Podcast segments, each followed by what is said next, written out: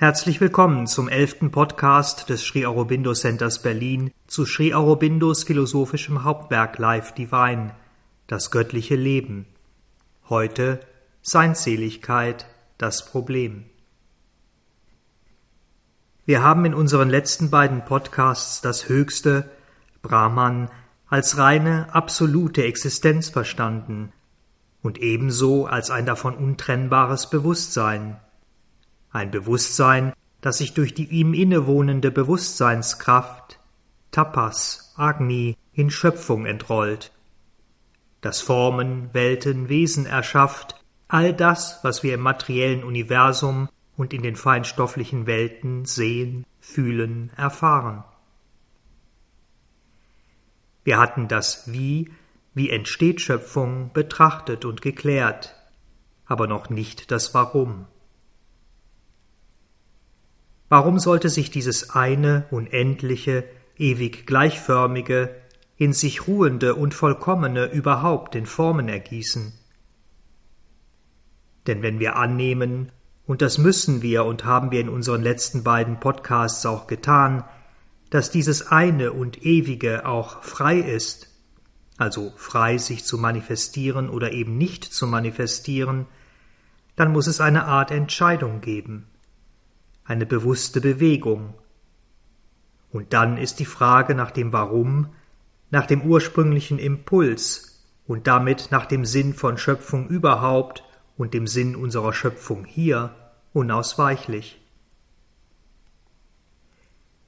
Und dieser Impuls, dieser Grund und damit auch der Sinn und das eigentliche Wesen der Schöpfung, die Essenz aller Welten, Formen, Kräfte und Wesen, kann bei näherer Betrachtung nur eins sein Wonne, Glückseligkeit, Ananda, die Freude zu werden, zu sein, die Freude der Existenz.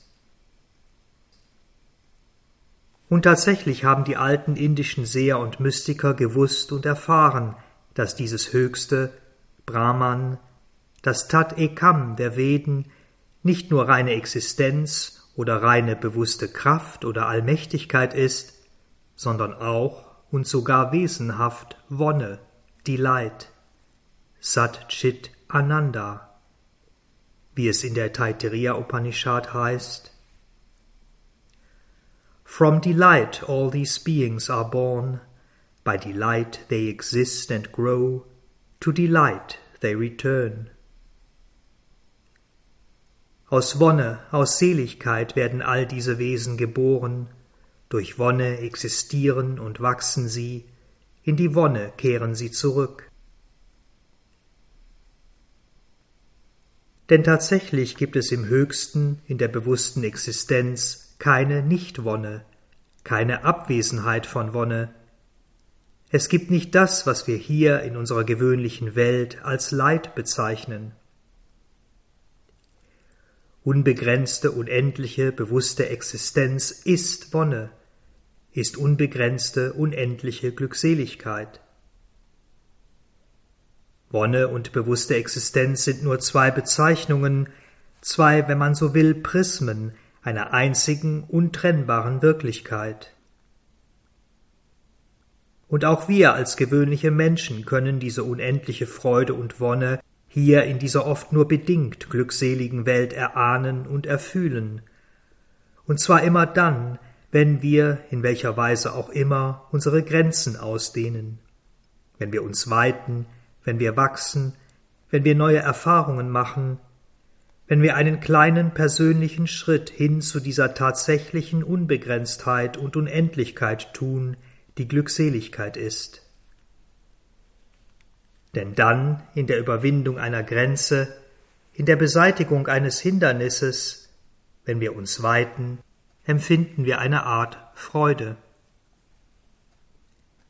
Und genau dies ist der Moment, in dem wir diese unendliche Wonne berühren die Wonne, die in allen Dingen verborgen ist und die hinter allen Kräften und Bewegungen steht. Und die Intensität dieser Wonne, die wir empfinden, hängt davon ab, wie sehr wir uns weiten, wie nahe wir dieser ursprünglichen Unbegrenztheit und Unendlichkeit kommen, bis wir sie schließlich tatsächlich erreichen und alles nur bewusste Existenz und Glückseligkeit ist. Wir alle kennen sicher dieses freudvolle Gefühl, das oft mit einem ersten Impuls von Aufbruch und Befreitheit einhergeht. Und wie wunderbar und klar zeigt sich diese elementare Freude, diese Glückseligkeit in kleinen Kindern, wenn sie damit beginnen, die Welt zu entdecken, ihre Grenzen auszudehnen, Raum zu ergreifen, einen ersten oder auch zweiten Schritt in die Unendlichkeit zu tun. Vielleicht müssen wir uns einfach nur häufiger an diesen Zustand erinnern, in diesem Moment sein, immer neugierig, entdecken, forschen, Grenzen überschreiten, statt unser Dasein zu verwalten. Denn dies, Fortschritt allein, ist Leben. Alles andere ist Tod, Stagnation. Oder wie es in der Taittiriya Upanishad heißt, For who could breathe if there were not this delight of existence as the ether in which we dwell? Denn wer könnte leben oder atmen, wenn es diese Seinsseligkeit nicht gäbe, als Äther, in dem wir wohnen?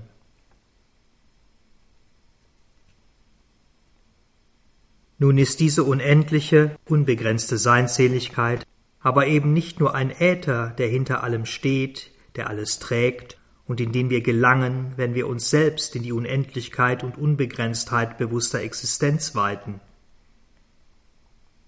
Seinsseligkeit wie auch Sein und Bewusstsein begrenzt sich nicht nur auf diesen mehr oder weniger statischen Aspekt, denn dann wäre sie nicht unbegrenzt, sondern sie trägt in sich selbst ebenso die Fähigkeit von Variation, von Ausdruck in den vielen, in den Formen und Kräften dessen, was wir als Universum bezeichnen.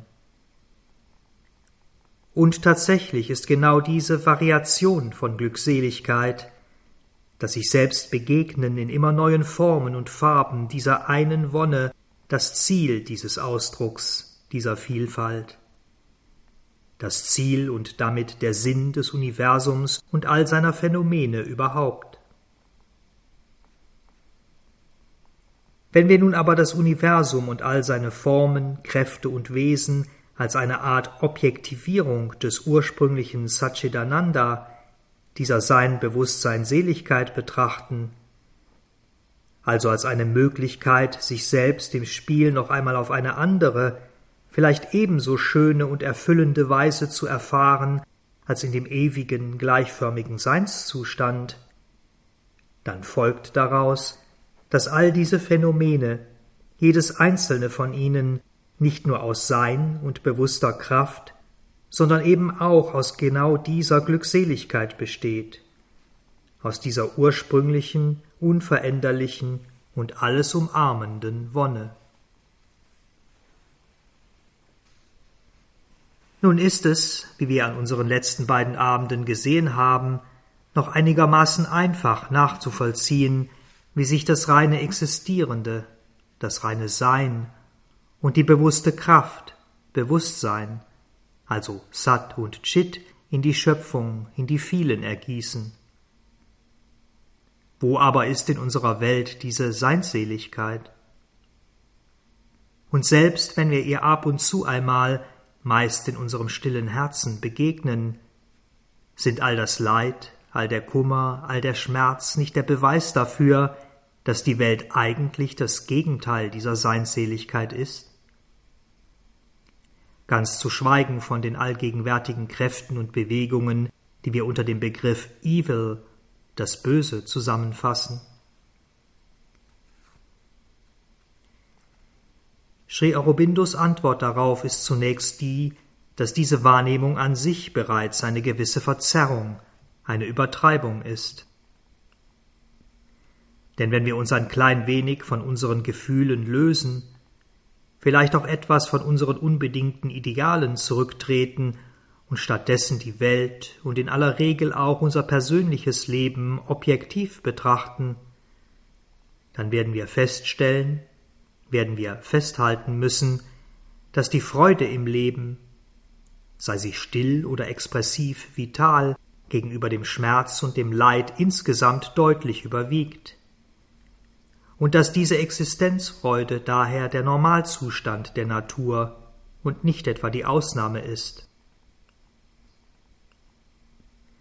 Gerade deshalb aber, weil Schmerz und Leid unnatürlich sind, weil wir sie als Angriff auf unser gewöhnliches Dasein wahrnehmen, gewichten wir sie in unserer subjektiven Wahrnehmung viel stärker, geben ihnen einen Raum und ein Gewicht, die ihnen bei differenzierterer Betrachtung tatsächlich nicht zustehen. Wir alle kennen dieses Phänomen, diese Verzerrung in der subjektiven Wahrnehmung im Verhältnis von Gesundsein und Kranksein. Den Regelzustand, die Normalität, das quasi tägliche Gesundsein nehmen wir in aller Regel nicht einmal wahr. Und ganz ähnlich verhält es sich mit der Lebensfreude.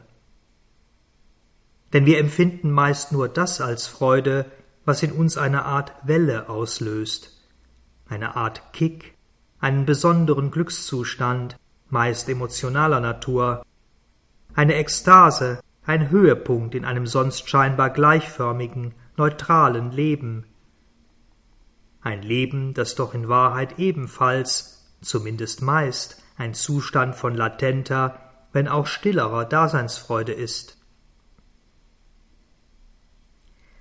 Und selbst wenn man diese Daseinsfreude, eben weil sie als neutral empfunden wird, tatsächlich verleugnen möchte, wenn man eine Philosophie von vermeintlichem Gleichmut oder Gleichgültigkeit anstelle von Daseinsfreude errichten will, Woher kommt dann dieser unbedingte und alles beherrschende Impuls der Selbsterhaltung, der quasi allen lebenden Dingen und Wesen, auch uns Menschen, immanent ist? Was ist seine Grundlage, wenn nicht eine latente Freude daran, zu sein, zu existieren? Wir müssen also, wenn wir Freude und Leid wirklich objektiv auf die Goldwaage legen, darauf achten, diesen Aspekt nicht zu vernachlässigen. Emotionales Leid und emotionale Freude, auch physischer Schmerz und die aktive, bewusste Freude an der dynamischen Ausdruckskraft im Körper mögen sich insgesamt tatsächlich die Waage halten. Legen wir aber diese grundlegende, latente Daseinsfreude hinzu, so ist das Ergebnis mehr als eindeutig.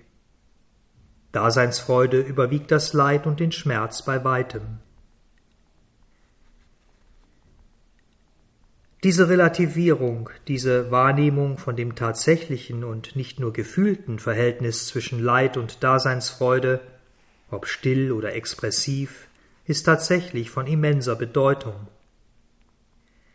Sie verändert unsere Haltung zum Leben, auch zum eigenen Leben und zur Welt und zu den Menschen grundlegend. Auch dieses irdische Leben ist in erster Linie bereits jetzt schon Daseinsfreude und nicht, wie es uns etwa die christliche Religion oder die allgemeine Medienberichterstattung glauben machen will, Schmerz, Kummer und Leid. Allerdings, so wichtig diese Korrektur diese Objektivierung für unsere persönliche Ausrichtung und unsere persönliche Einstellung zum Leben und zum Dasein auch sein mag, sie führt uns, was unsere allgemeinen metaphysischen Betrachtungen anbelangt, nicht wirklich weiter. Denn wenn alles tatsächlich Satchidananda und damit auch Seinsseligkeit ist, warum gibt es Schmerz und Leid dann überhaupt? Unabhängig davon, ob diese nun überwiegen oder, wie wir eben gesehen haben, nicht überwiegen. Um uns einer wirklichen Lösung dieser Frage nähern zu können, müssen wir, so schrie Aurobindo, zunächst ein zentrales Hindernis aus dem Weg räumen. Eine Annahme, ein metaphysisches Konzept, das unsere Sicht und Wahrnehmung auf das Universum und seine vermeintlichen Realitäten in erheblichem Maße verzerrt unser gewöhnliches Gottesbild. Denn sogenannte monotheistische Religionen gehen in aller Regel davon aus, dass es auf der einen Seite einen allmächtigen Gott und auf der anderen Seite eine davon quasi getrennte Schöpfung gibt. Und diese Auffassung, dieses Konstrukt führt uns dann zwangsläufig zu einem Bild, in dem dieser Gott oder das Göttliche seine Kreaturen entweder bewusst leiden lässt, also das Leid quasi auferlegt, denn schließlich ist er der alleinige Schöpfer aller Dinge, oder indem er selbst gar nicht allmächtig ist, indem irgendjemand oder irgendetwas anderes den Wesen seiner Schöpfung Schmerz und Leid zufügt. Die zweite Variante scheidet für uns aus, denn wir haben Gott als unbegrenzt, unendlich und eben auch als allmächtig verstanden. Wäre er das nicht, dann wäre er schlichtweg nicht Gott, sondern irgendein nachgeordnetes Wesen seiner eigenen Kreation. Wir müssen also annehmen, dass dieser Gott, dass der Schöpfergott selbst für das Leid, den Schmerz und auch für das Böse verantwortlich ist, dass er es selbst geschaffen oder zumindest zugelassen hat. Dann aber muss es einen Grund dafür geben, einen Sinn, eine Erklärung. Nicht wenige Traditionen betonen, Leid und Schmerz seien eine Art Prüfung, ein von Gott auferlegtes Martyrium, das wir Menschen durchschreiten müssen, um darin zu wachsen und letztlich zu Gott zu gelangen. Dies mag in bestimmten Situationen wenn wir einmal in Leid, Schmerz oder Krankheit abgerutscht sind oder davon genommen werden, durchaus so sein. Denn, wie es in Savitri heißt, der göttliche Diplomat kann letztlich alles zu einem Mittel für unseren persönlichen Fortschritt machen. Aber, und es hat die Mutter ausdrücklich betont, Gott, das Göttliche, verwendet dieses Mittel Leid, Schmerz, Krankheit niemals unmittelbar. Wenn diese Dinge kommen, dann nicht von ihm, nicht von der göttlichen Mutter. Und deshalb dürfen wir nicht nur, sondern wir müssen sie zurückweisen, auf allen Ebenen. Wir dürfen sie in unserem Wesen auf keinen Fall willkommen heißen oder sie sogar als göttlich betrachten. Denn wenn wir wirklich annehmen, dass uns Leid, Schmerz, all das Böse dieser Welt von Gott bewusst auferlegt wird, was dann, bitteschön, ist dieser Gott? In der menschlichen Welt würde man jemanden, der dies tut, der andere Menschen und Lebewesen auf diese Weise behandelt, als Sadisten, als perversen Psychopathen bezeichnen. Und als Gott wäre er dann sogar noch ein wenig mehr, eine Art Superpsychopath, ein absolutes Monstrum, im besten Falle könnten wir in ihm einen Gott des Gesetzes und der Macht sehen, dem die Menschen in dem, was sie erleiden, letztlich gleichgültig sind. Oder wenn sie ihm nicht gleichgültig sind, wenn er sie liebend und mitfühlend in den Arm nimmt, sie aber gleichzeitig quält und mit der Nadel sticht, ist er dann nicht mindestens schizophren, auf keinen Fall aber vertrauenswürdig?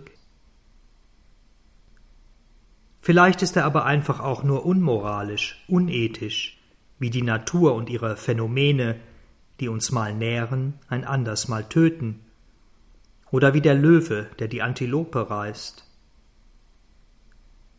Aber wäre das dann nicht ein Gott, der minderwertiger ist als seine eigenen Kreaturen, minderwertiger als die Menschen selbst, die bewusst oder unbewusst nach dem wahren und ewigen Guten streben? Möglicherweise ist dieser Gott aber auch, wie Sri Aurobindo es formuliert, ein gerissener Psychologe, der eben weiß, wie man unwissende und vor allem unwillige Menschen zu behandeln hat, damit sie letztlich wachsen und zu ihm gelangen. Ein im Grunde doch wohlwollender und liebender Vater, der seine Kinder tatsächlich nur zum Besten schlägt, vergewaltigt und quält, ohne ihnen dafür irgendeine Erklärung zu geben. Wie immer man es auch dreht und wendet, das Gottesbild, das sich daraus ergibt, ist im Kern ein Götzenbild, ein Asura, ein Titan, im wahrsten Sinne des Wortes unterirdisch, unterhalb des Menschen, nicht jenseits von ihm. Ein solches Gottesbild aber kann unser rationales Mental und erst recht unser ethisches Mental in keiner Weise befriedigen. Wo ist der Gott der reinen Liebe, der Freude, des höchsten und wahren Guten? Nun könnten wir auch an diesem Punkt noch einen Ausweg finden, ein neues Konstrukt errichten, ein metaphysisches Konzept, das das Gute und die Ethik in dieses an sich grauenhafte Gottesbild sozusagen hineinnimmt und das in gewisser Weise sogar der Wahrheit etwas näher kommt. Ein Konstrukt, ein vermeintliches Gesetz, das wir im allgemeinen Sprachgebrauch als Karma bezeichnen. Denn wir könnten dann sagen, dass all unser Leid, auch all das Böse, das uns widerfährt, eine Art Folge eines früheren eigenen Handelns ist, dass es also nicht Gott ist, der uns leiden lässt, sondern wir selbst durch unser eigenes Tun. Damit scheinen wir Gott als Verursacher des Leides erst einmal aus dem Spiel zu nehmen. Wir können ihn erneut als ausschließlich liebend und barmherzig verstehen, als jemand, der den dornigen Weg, den wir selbst angelegt haben, so gnadenreich wie möglich, so sanft wie möglich begleitet. Aber auch dies führt uns am Ende nicht weiter. Denn wer ist dann dafür verantwortlich, dass es das Böse und damit auch unser eigenes böses Handeln überhaupt gibt? Und selbst wenn wir sagen, dass die Ursache alles Bösen eigentlich unsere Unwissenheit ist, wer hat dann diese Unwissenheit kreiert oder zugelassen, wenn nicht der allmächtige Gott? Wer hat dieses unerbittliche und erbarmungslose karmische Gesetz überhaupt erst geschaffen? Am Ende landen wir also auch hier wieder bei unserem alten Gottesbild, einem Gott des Gesetzes, der Gnadenlosigkeit, der Gleichgültigkeit. Und wir sehen, dass die in vielen Religionen weit verbreitete Vorstellung eines persönlichen Schöpfergottes der vollkommen frei von Schmerz und Leid irgendwo im Jenseits existiert, der aber für die Kreaturen seiner Schöpfung Gut und Böse, Leid, Schmerz und Freude erschafft, der all das will, was hier geschieht und selbst davon unbehelligt bleibt, oder gar ein Gott, der all das gegen seinen eigenen Willen zulässt oder zulassen muss, ein Gott also, der vollkommen ohnmächtig ist, uns an dieser Stelle absolut nicht weiterführt. Die Antwort des wachsenden und bewusster werdenden Menschen auf einen solchen Gott kann nichts anderes als Rebellion sein. Natürlich gibt es immer die Möglichkeit, dem Problem ganz aus dem Wege zu gehen, mit dem Einwand, dass die Wege Gottes unergründlich sind, dass alles schon so richtig ist, wie es ist, dass wir Menschen das alles nicht wissen können oder vielleicht auch gar nicht wissen dürfen, dass wir das Leid zwar mit Liebe und Barmherzigkeit lindern, aber nicht grundsätzlich in Frage stellen dürfen, dass wir all dies in Demut so hinnehmen und ertragen müssen. Diese Suggestionen, die durchaus seinen wahren Kern haben, allerdings erst an einem bestimmten Punkt der individuellen und kollektiven Bewusstwerdung, hat vor allem die christliche Kirche lange Zeit benutzt, um das alte Gottesbild zu bewahren, um diesem Titanen den Thron zu erhalten und die Menschen dazu zu bewegen, ihn zu verehren und sich diesem vermeintlichen Gott zu opfern. Und sie hat damit dem Leid und der Falschheit, der Unwissenheit und dem Bösen die Herrschaft über die Menschen gesichert. Wir aber dürfen und müssen uns heute von diesen Suggestionen und von dem damit verbundenen Gottesbild lösen. Es ist einer erwachenden, bewusster werdenden Menschheit unwürdig.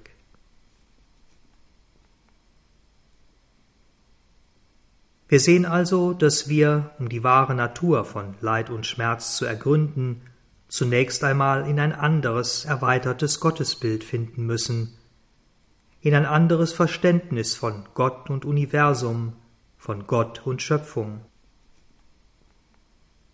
Und dieses Verständnis, dieses Gottesbild haben wir uns in den ersten Kapiteln von Life Divine bereits sukzessive erschlossen.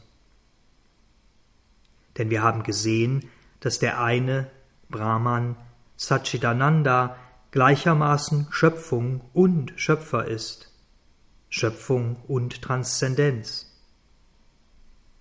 Wie die Mutter sagte, er alleine existiert, es gibt keine Existenz ohne ihn, außerhalb von ihm. Es gibt nur ihn. Wenn also etwas in der Schöpfung leidet, dann ist es Gott selbst, der leidet.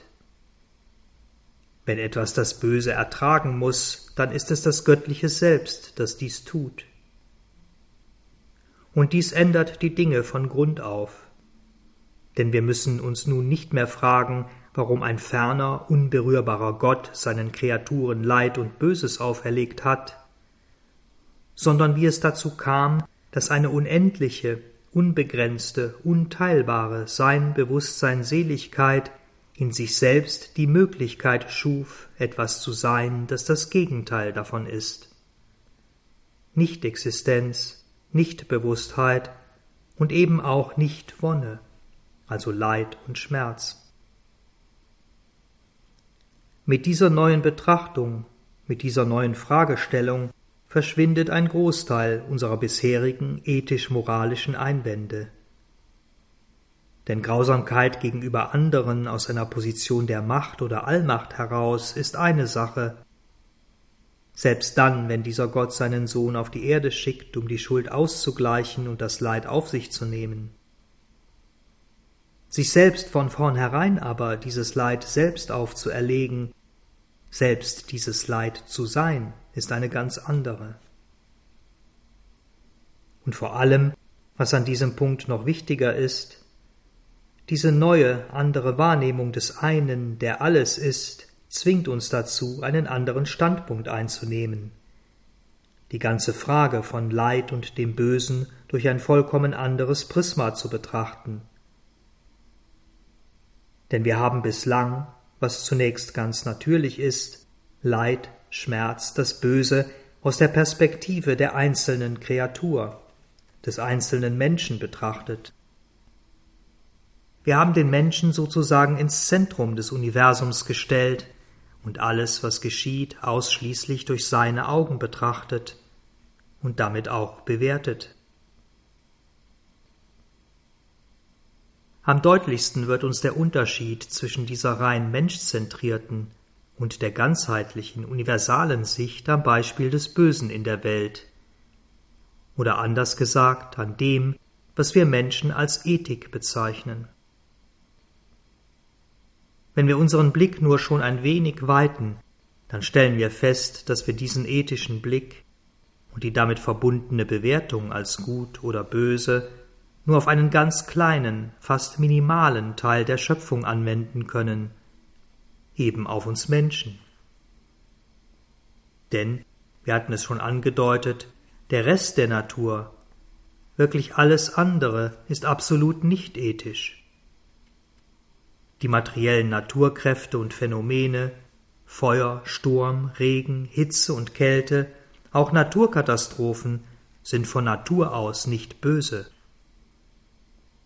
Sie haben kein ethisches Verständnis und auch kein ethisches Motiv. Sie beruhen ausschließlich auf den Prinzipien von Schöpfung, Bewahrung und Erhaltung und Zerstörung, Erneuerung. Sie tun einfach das, was sie tun. Und auch die animalische oder vitale Welt ist und agiert nicht ethisch. Wir kämen niemals auf den Gedanken, den Löwen, der die Antilope reißt, als böse zu bezeichnen. Und wenn wir bei einem Krokodil schon eher dazu neigen würden, einfach wegen der Hinterhältigkeit und in unseren Augen besonderen Grausamkeit, dann zeigt es eigentlich nur, wie sehr unsere menschzentrierte ethische Wahrnehmung dazu neigt, die eigentliche Wahrheit der Dinge zu verzerren und zu verdrehen. An welcher Stelle nun tritt diese Ethik, das Gefühl, dass etwas gut oder böse ist, in die Schöpfung. In unserem menschlichen ethischen Mental ist es klar und eindeutig, wo aber liegen die Anfänge? Wo liegt der eigentliche Impuls, der diese Unterscheidung ins Leben ruft? Und finden wir dort in diesem ursprünglichen Impuls vielleicht den entscheidenden Schlüssel, den Schlüssel zur wahren Natur des Bösen und damit auch zur Rolle dieses Bösen? Tatsächlich liegen die Anfänge von Gut und Böse oder zumindest von einem gewissen unbestimmten Gefühl davon in der vitalen, animalischen Welt. Denn schon Pflanzen und Tiere noch ausgeprägter haben ein Gefühl dafür, was ihnen gut tut und was ihnen nicht gut tut. Dem einen wenden sie sich zu, vor dem anderen schrecken sie zurück, laufen weg, ziehen sich zusammen.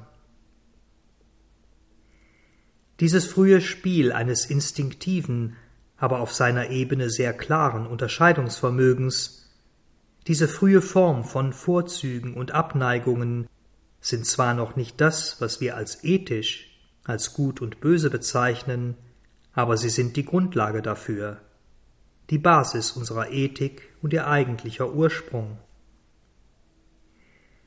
Denn wenn wir diese Abneigung, dieses Zurückschrecken vor etwas ein wenig genauer betrachten, wenn wir den dahinterstehenden Mechanismus analysieren, dann stellen wir fest, dass es sich im Prinzip immer um dieselbe Bewegung, denselben Vorgang handelt. Die Pflanze, das Tier, jedes Lebewesen, auch der Mensch spürt einen Drang, einen Impuls zu Selbstausdruck, Selbstentwicklung, Selbstentfaltung. Jedes Lebewesen, jede Existenzform verkörpert, fühlt und will sein, will Bewusstsein, will Freude, Glückseligkeit.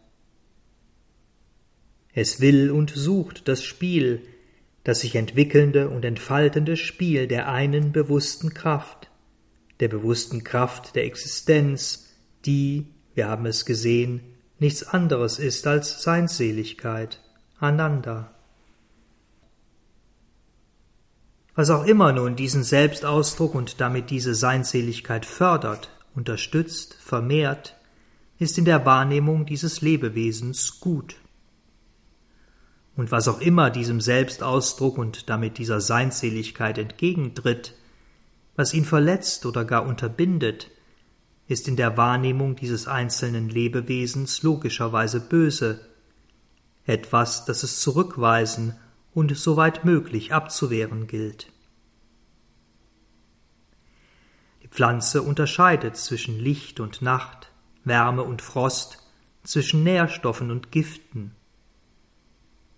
Das Reh begrüßt, was ihm Schutz und Nahrung gibt, und schreckt vor dem Wolf, vor dem Raubtier zurück. Und der Mensch verhält sich in keiner Weise anders. In ihm, dem mentalen Wesen, drückt sich dieser Vorzug oder dieses Zurückschrecken vor der Bedrohung des eigenen bewussten Daseins, der eigenen Seinsseligkeit, neben den instinktiven Impulsen des Körpers und der Lebensebenen naturgemäß auch in mentalen Begriffen aus, eben in dem, was wir Ethik nennen. Er lehnt das ab, was ihn persönlich bedroht und verletzt, und er billigt oder befürwortet das, was ihn in seinem individuellen Ausdruck fördert, ihn in seinem Dasein stützt und unterstützt. Dabei entwickelt er ein zunächst rein ich-bezogenes, subjektives Konzept von hilfreich und schädlich, von gut und böse, und dann, und das ist die typische Wirkweise unseres gewöhnlichen Mentals, abstrahiert er diese persönliche Wahrnehmung und erweitert dieses Konzept auf andere die Familie, die Gruppe, den Stamm, das Volk, eine Religionsgemeinschaft oder die Menschheit als Ganze. Was für mich selbst gut oder schlecht, gut oder böse ist, ist auch für andere gut oder schlecht, gut oder böse. Auf diese Weise bilden sich Moralvorstellungen, Verhaltenskodexe, das, was wir Werte nennen, Und in dem Maße, in dem sich unser eigener Selbstausdruck verändert, in dem Maße, in dem bestimmte Dinge wichtiger werden oder stärker hervortreten, verändert sich natürlicherweise auch das, was für diesen nun neuen oder erweiterten Ausdruck förderlich oder hinderlich, gut oder böse ist.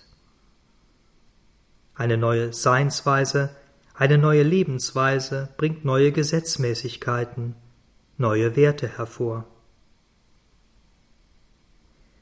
So ist in einer rein vitalen, in einer, wenn man so will, prärationalen Welt, dem darwinschen Prinzip entsprechend, das Gut, was stark, kraftvoll, reich und dominant ist.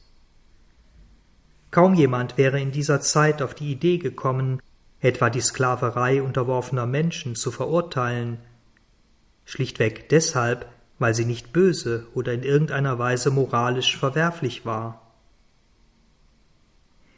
Mit dem stärkeren Hervortreten der Herzensebene und dem sich daraus entfaltenden Humanismus mit dieser erweiterten, bewussteren Form des Menschseins änderte sich das ethische Verständnis grundlegend.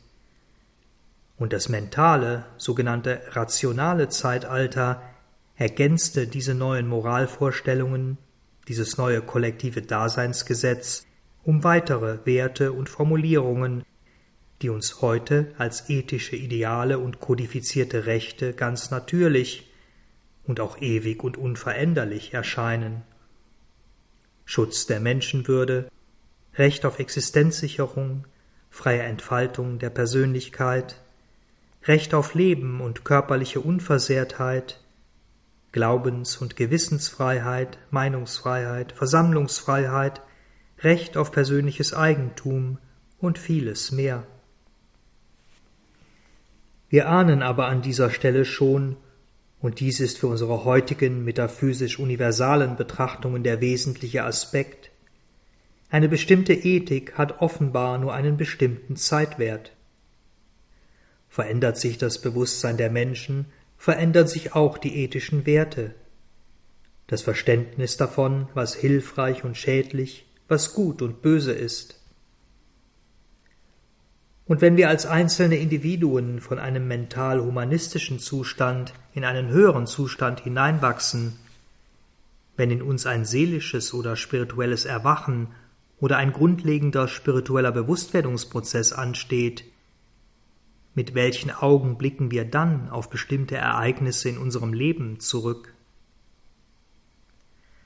Waren in diesem erweiterten Prisma nicht bestimmte persönliche Erfahrungen, Dinge, die uns widerfahren sind und die nach den uns vertrauten ethischen Maßstäben verwerflich und sogar böse sind, für unseren Bewusstseinsfortschritt oder für unser spirituelles Erwachen nicht sogar hilfreich, ja wesentlich?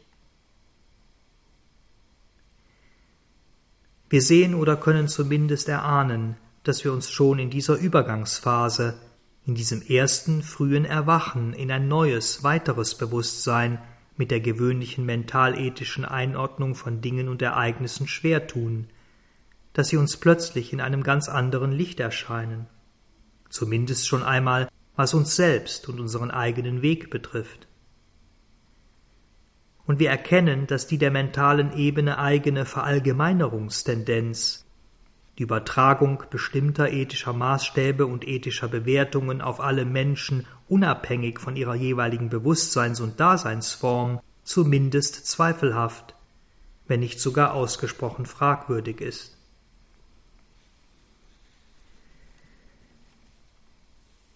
Wenn wir an dieser Stelle nun einen Schritt zurücktreten, noch einmal das gesamte Bild betrachten, dann eröffnet sich uns, was das Problem von Schmerz und Leid, das Problem des Bösen anbelangt, ein neuer, weiterer Horizont.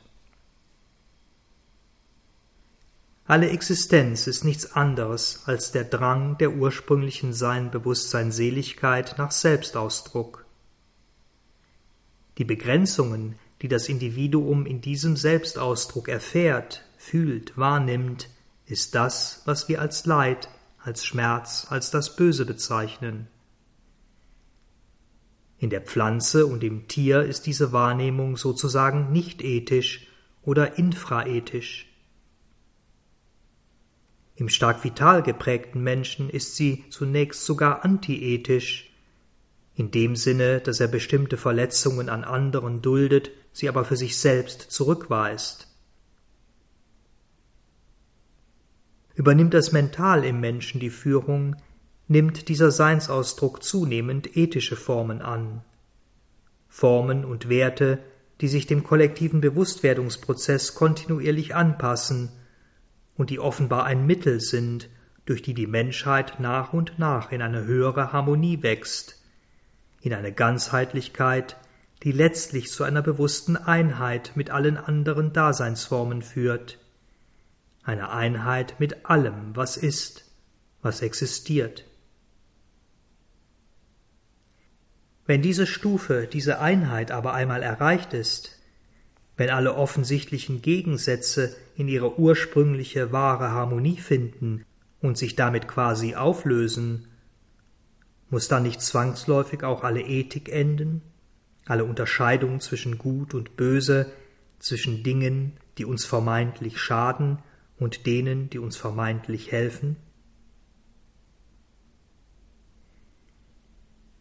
Schmerz, Leid, das Böse sind also Phänomene, die an einem bestimmten Punkt der Evolution vorübergehend in die Schöpfung treten, und zwar offensichtlich dann, wenn sich die eine ursprüngliche Seinsseligkeit in individuelle Formen ergießt und dann in diesen Formen danach drängt, in immer höhere Formen zu wachsen und dabei, so wie es scheint, die zu eng gewordene Form dehnt, reibt, knetet, verglüht oder sogar zerbricht.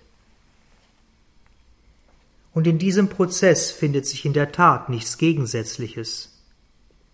Denn, und das müssen wir uns stets vor Augen halten, wenn wir von einer grundlegenden universalen Seinsseligkeit sprechen, dann ist das etwas vollkommen anderes als unsere gewöhnliche emotionale Freude oder unsere Sinnesempfindungen. Freude, Genuss, Spaß und Glückseligkeit, wie wir sie als einzelnes Individuum erfahren, sind sehr begrenzte Bewegungen, die von der Reaktion auf äußere Umstände oder Ereignisse abhängen, ebenso wie ihr Gegenteil, wie Leid und Schmerz. Seinseligkeit selbst aber ist universal, grenzenlos, aus sich selbst heraus existierend, unabhängig von jeglichen äußeren Umständen, wie immer diese auch sein mögen. Sie ist sozusagen der Äther, ein Äther, der alles trägt, der alles durchwebt, der Hintergrund aller Hintergründe, wie es Sri Aurobindo formuliert. Sie ist der Hintergrund für unsere vordergründige Freude, unsere vordergründige individuelle Glückseligkeit. Sie ist der Hintergrund für unsere vordergründige Gleichgültigkeit und unseren Gleichmut. Und sie ist ebenso der Hintergrund für unseren vordergründigen individuellen Schmerz unser persönliches Leid. Denn wenn sich die ursprüngliche Seinsseligkeit ins Werden ergießt, sich im Werden eine Wirklichkeit gibt, dann tut sie dies naturgemäß in einer Bewegung von Kräften und Formen, Kräfte und Formen, die verschieden voneinander sind, die miteinander interagieren, die in ihrer subjektiven Wahrnehmung voneinander getrennt sind, und die in aller Regel das Bewusstsein ihrer grundlegenden Einheit in Seinseligkeit verloren haben. Diese einzelnen Formen, wie etwa wir Menschen, empfinden dann, aufgrund dieser verlorenen Anbindung, die vordergründigen Ströme von Freude und Leid, von Wonne und Schmerz als quasi unvereinbare Gegensätze.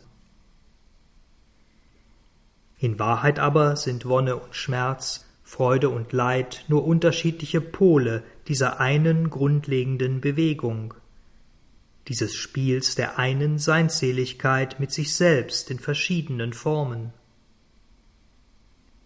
Und wenn wir hinter einen gewissen Punkt zurücktreten, können wir beide Pole auch in uns selbst, ganz konkret, als diese eine Seinsseligkeit erfahren.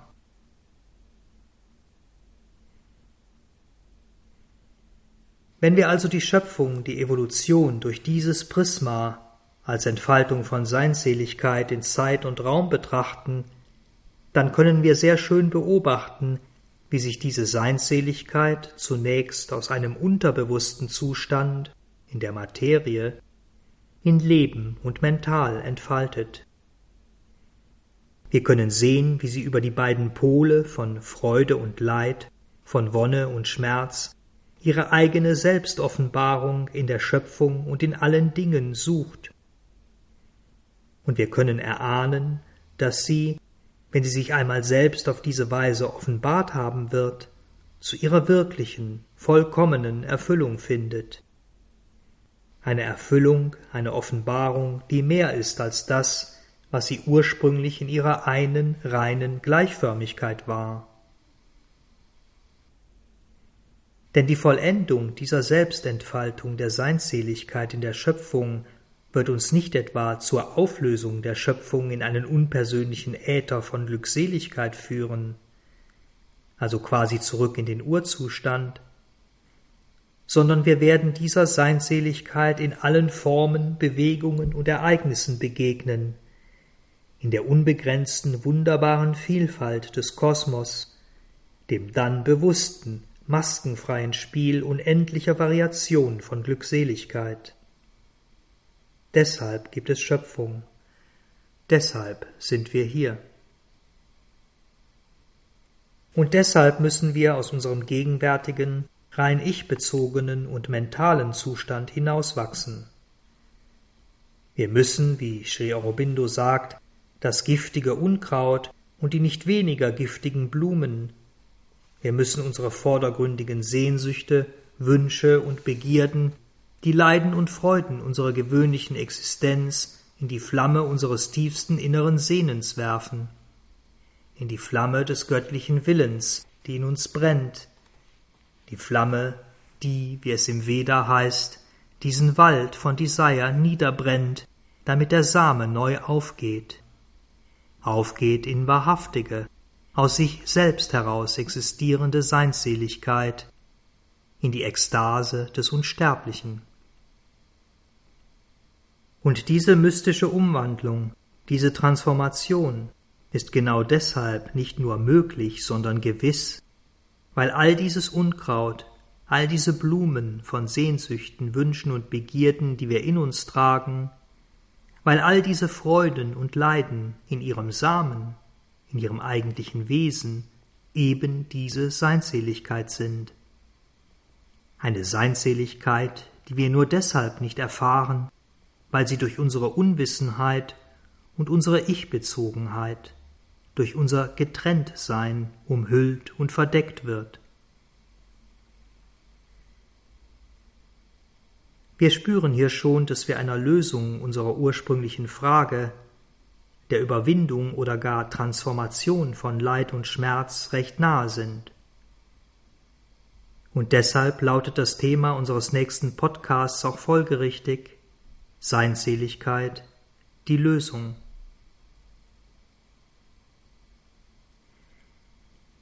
Vielen Dank fürs Zuhören, habt weiter einen schönen Tag oder Abend.